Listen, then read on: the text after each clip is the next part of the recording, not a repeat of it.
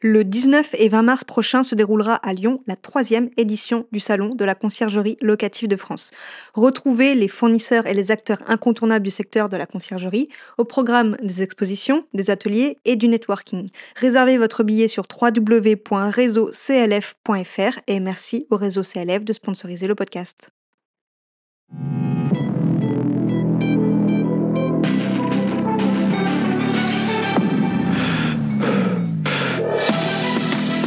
Bienvenue sur la Conciergerie, le podcast qui s'adresse aux créateurs de conciergerie qui veulent vivre pleinement de leur activité sans sacrifier leur temps. Je suis votre hôte Vanessa Guérin et chaque semaine, venez discuter management, organisation et évolution avec une créatrice de conciergerie comme vous. Bonne écoute Bonjour à tous et bienvenue dans l'épisode 14 du podcast La Conciergerie. Aujourd'hui, je vais vous expliquer comment convaincre un propriétaire de travailler avec vous quand on démarre de zéro, c'est-à-dire quand c'est notre premier client. Mais avant de commencer, si vous écoutez le podcast depuis un petit moment, vous le savez, je sors tous les 15 jours une newsletter où à l'intérieur vous trouvez un épisode exclusif, un outil que j'utilise et euh, dont je vous fais la démonstration en vidéo et des conseils euh, qui sont issus de mon expérience et des erreurs que j'ai pu euh, faire. Si le contenu de cette newsletter vous intéresse et que vous souhaitez la recevoir, vous trouverez le lien dans la description de cet épisode.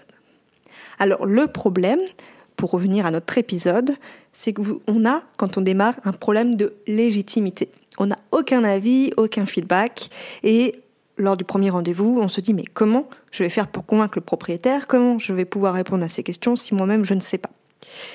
Eh bien, je vais vous expliquer dans cet épisode comment faire. Alors, première étape, en amont, il va falloir vous préparer à ce rendez-vous. Il va falloir avoir de quoi montrer lorsque vous rencontrerez votre futur client. Un site web, une brochure. D'ailleurs, le site web, souvent, c'est le premier point d'entrée de votre prospect. Il l'aura déjà vu en amont. C'est par là qu'il va vous contacter. D'ailleurs, dans l'épisode 2, j'explique 5 façons d'avoir de nouveaux clients via votre site web. Je vous invite à aller écouter l'épisode si ce n'est pas déjà fait. Le but premier, ça va être d'obtenir un rendez-vous et pas une signature de contrat. Ce qui permettra d'avoir un contact direct plutôt que virtuel, si par téléphone le propriétaire vous demande beaucoup de choses comme vos tarifs et que vous êtes totalement transparent et OK avec ça, vous pouvez effectivement lui donner. Le mieux étant quand même de demander à visiter son logement afin de savoir s'il correspond à vos standards, s'il est adapté à la location courte durée et ça permettra également d'avoir un devis plus précis. Vous allez lui demander son adresse pour le rendez-vous et donc vous aurez l'occasion de vous préparer pour ce rendez-vous. Avant euh, ce premier rendez-vous, vous devez vous renseigner sur l'environnement qui entoure le logement, les commerces, les transports, parce que lors euh, de ce rendez-vous, si le propriétaire vous pose des questions, eh vous saurez répondre. Ça vous paraîtrez donc plus professionnel puisque vous avez effectué des recherches. Préparez-vous également à répondre aux questions qui arrivent le plus souvent, comme quels sont vos tarifs, que comprennent-ils? Là, vous devez être OK sur votre discours. Dois-je fournir le linge? Là aussi, vous voyez avec votre logistique ce que vous avez prévu de faire. Euh, faites-vous les entrées, les sorties, l'état des lieux euh, Que se passe-t-il s'il y a du vol? Tout ça, vous devez pouvoir répondre. Que se passe-t-il s'il y a du vol Eh bien, s'il y en a, déjà, il y a un état des lieux par photo et euh, les plateformes type Airbnb remboursent sur facture et sur photo les objets qui auraient été volés. Ensuite, pendant le rendez-vous, il va falloir que vous montrez votre professionnalisme et votre expertise. Le but va être de rassurer le client sur votre savoir-faire. Et pour ça, il n'y a pas 36 solutions, il va falloir vous former, vous documenter sur des groupes, écouter le podcast par exemple, chercher vos réponses un peu partout sur le net ou même euh, sur les expériences d'autres conciergeries. Ne dites pas non plus que vous travaillez seul, ça peut faire peur. Mais vous pouvez euh, dire que vous venez de démarrer, ce n'est pas une honte. Prouver que vous avez de la motivation de l'agnac, c'est souvent euh, bien vu.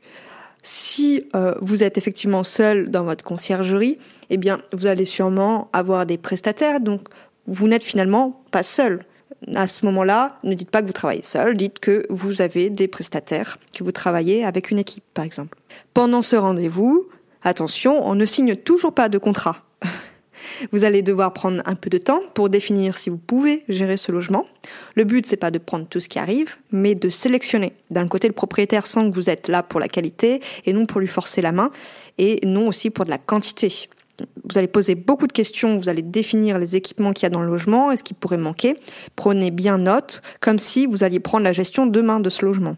Demandez si le linge est déjà compris dans le logement s'il y a le nécessaire. Posez tout un tas de questions. On inverse les rôles, c'est vous qui posez les questions. À la fin de ce rendez-vous, vous expliquez au propriétaire que vous allez le recontacter par mail en lui envoyant un bilan. Un bilan de combien il peut louer à la nuitée, combien il peut espérer de taux d'occupation et de rentabilité. Et pour ça, euh, je vous ai fait dans la prochaine newsletter un tuto sur le logiciel que j'utilise pour ça. Vous allez aussi lui donner des conseils sur euh, ce qu'il doit apporter comme équipement, ce qui est nécessaire, et aussi sur le tarif du ménage à appliquer. D'ailleurs, si vous vous demandez comment fixer le prix du ménage, c'est le sujet de l'épisode 5 du podcast. Ensuite, si le logement vous convient et que vous pouvez le gérer, dites-lui que vous êtes prêt à gérer son logement à telle date avec ces conditions que vous aurez définies en amont. Expliquez que s'il veut travailler avec vous, dans ce cas-là, vous allez préparer un contrat. C'est donc professionnel puisque vous avez un contrat qui vous lie. Que à telle date vous gérez ce logement, qu'il vous faut, exemple, deux jeux de clés, une boîte à clés, etc. Envoyez en parallèle de ce mail un SMS pour dire qu'un mail a été envoyé. Et à J plus 2 ou J plus 1, rappelez si vous n'avez pas de nouvelles. Il faut être très disponible pendant ce temps pour répondre à toutes les questions du client, puisqu'il va en avoir d'autres, il va sûrement même vous appeler. Petite astuce, après chaque rendez-vous, sur ce mail, vous pouvez mettre un lien pour demander un avis sur votre page Google et donner en contrepartie quelque chose. Par exemple, premier ménage offert. Déjà, si le client veut s'engager avec vous, il sait qu'il a un premier ménage offert s'il met un avis sur votre page Google ou 10% de remise sur la première facture. À titre d'exemple, la première année où j'ai ouvert ma conciergerie, j'offrais le premier ménage. Pas le ménage de fond, puisque celui-là est plus cher, mais le premier ménage. Au fur et à mesure, le nombre d'avis va s'agrandir et votre preuve sociale va vous permettre d'être plus convaincant et de pouvoir prouver que vous avez des clients qui travaillent avec vous. S'il n'a pas mis d'avis et qu'il signe un contrat, vous pouvez lui repréciser qu'en mettant un avis, il gagnera un ménage, par exemple. Un premier rendez-vous est toujours stressant, mais rappelez-vous que vous êtes le seul à choisir si vous souhaitez ou non travailler avec ce propriétaire. Un client trop embêtant sur certains termes du contrat ou qui pose beaucoup trop de questions étranges sur la confiance entre lui et vous sera décuplé une fois le logement en gestion et le contrat signé. Il est parfois préférable de dire non dès le début plutôt que d'avoir une relation conflictuelle avec un propriétaire. Il m'est souvent arrivé de dire non pour plusieurs raisons.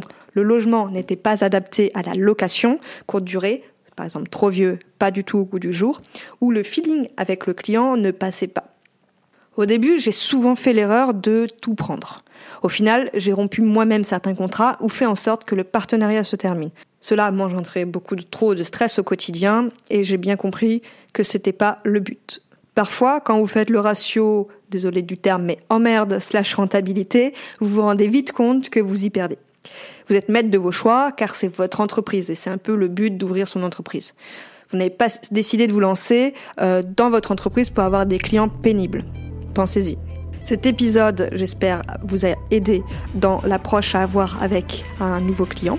Je vous dis à la semaine prochaine pour un nouvel épisode. Et pas si vite, tu as apprécié cet épisode, tu peux le partager à ton entourage ou encore mieux, laisser un avis 5 étoiles sur ta plateforme d'écoute préférée et un commentaire. Je te dis à bientôt